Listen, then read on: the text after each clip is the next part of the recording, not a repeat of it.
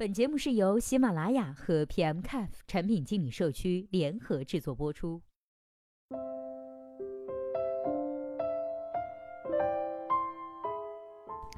Hello，大家好，欢迎收听本期的节目。今天呢，要和大家来分享的文章是来自田鸿飞的。在无人车的世界里，为什么滴滴的前途比 Uber 更加的光明呢？本篇文章呢，将以全新的观点来和大家聊一下出行市场蕴含的巨大变革与机遇。那话不多说，我们一起来听一下这篇文章的内容吧。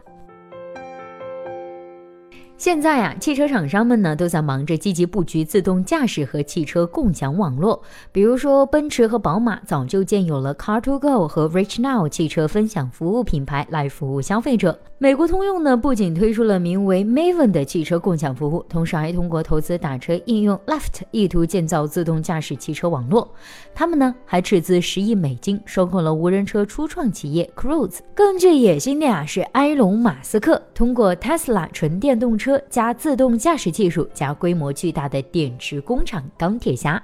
汽车厂商们对无人驾驶和汽车共享网络如此热心，是因为他们怕未来有一天会沦为打工者。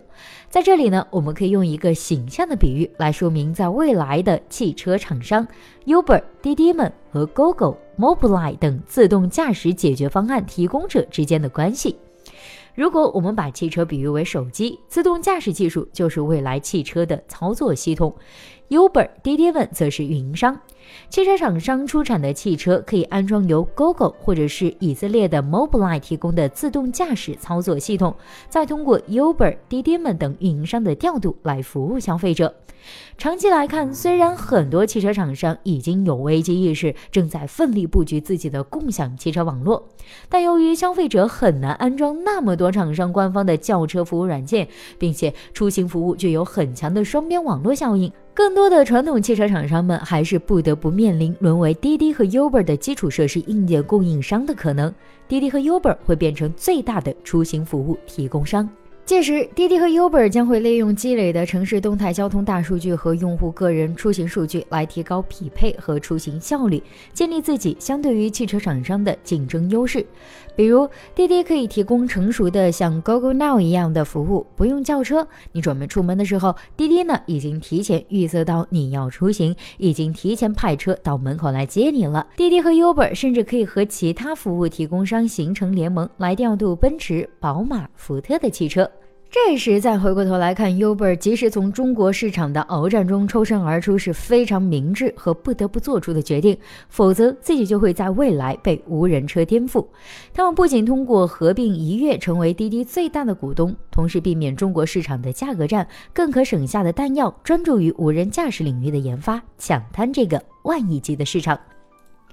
目前，Uber 除了积极在和卡耐基梅隆大学合作四组无人驾驶团队之外呢，他们还接受了丰田汽车的战略投资。除汽车共享项目外，两者已计划在无人驾驶汽车领域展开合作。作为出行领域的世界独角兽，必须来说，Uber 和滴滴格外重视无人驾驶领域的投入。是因为目前呢，他们并没有构建起真正的商业壁垒。对于现在的出行模式，依靠的是人海战术，也就是如果一个人想打车出行，就必须有一个司机前来服务。司机网络是 Uber 和滴滴提供的服务核心所在，他们再如何扩大市场，也无法降低边际成本。而一旦有一天无需人力服务的无人驾驶汽车开始普及，就会跳出人力制约这个陷阱，其对滴滴和 Uber 商业模式的颠覆性啊是可想而知的。通过汽车共享网络直接让闲置汽车加入运营商的整体调度之中，汽车自己完全不受司机制约的出行服务，那将会给全球出行市场带来根本性的革命。所以在搞定了 Uber 之后，中国出行市场的独角兽滴滴也非高枕无忧啊。未来威胁呢将来自两个方面，一个是无人驾驶技术已经发展到了商用前夜，二是 P2P 去中心化正在孕育极具破坏力的种子。上次我的合伙人迅雷创始人陈浩先生呢，已经讲到了利用无人驾驶技术，创业公司和汽车厂商在出行市场弯道超车的可能性。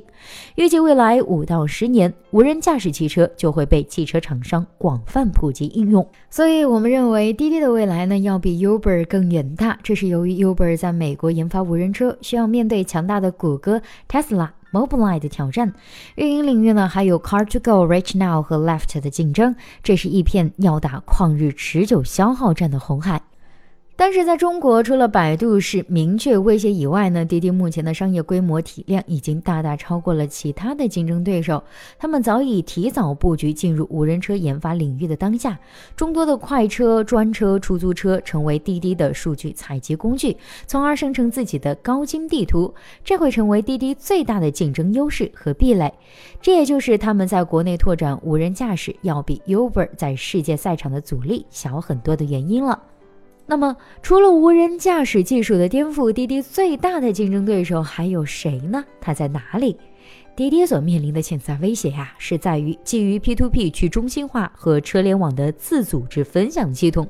每辆车加入一个 P2P 网络，通过车联网向网络广播自己的运行状态，包括多少空座位，在哪里，收费多少。当有乘客需要广播的时候，就像文件 P2P 网络上一块数据需要从一个 PC 搬到另一台 PC，P2P 网络自动找出最优路线和匹配的汽车。搬运结束后自动结算，乘客下车前通过电子支付才能打开车门。这样的 P to P 平台将避免由于滴滴平台的存在而造成的生产者和消费者之间的信息不对称。毕竟，谁知道滴滴中间加价多少了呢？您可不要以为这是一个梦，这样的平台呢，并不是梦想，因为美国的家庭太阳能发电网络已经通过区块链自动将剩余的电量加入电网，卖给别的城市的用户。基于区块链的汽车分享项目呢，也早就有以色列的创业公司拉祖在尝试。同时呢，在美国，因为 Uber 不断扩张全球市场，把成本转移到了司机身上，已招致很多不满。目前呢，也有很多司机啊决定自建合作社，他们准备开发一款叫做 Swift 的 P2P 去中心化软件，以更民主的方式分享市场。对于滴滴和 Uber 来说呢，最大的问题是他们跟司机之间的关系呢并不是稳定的。如果有这样完全去中心化的平台，极少的抽成，没有派单任务，再通过区块链技术实现信息的去中心化后的保存和安全问题，对司机和消费者都将是极富吸引力的。所以未来的变革呢，一定比我们想象的来得更快。无人驾驶车和 P2P 去中心化，也许将引领下一次出行市场的颠覆性浪潮。好了，以上就是本期节目的全部内容啦。希望本期节目能够对您有所帮助。如果对待这个问题啊，您还有自己独特的见解，或者是想发表的意见，欢迎登录 PMCAF 产品经理社区，我们期待您的精彩回答。那我们下期再见啦，拜拜。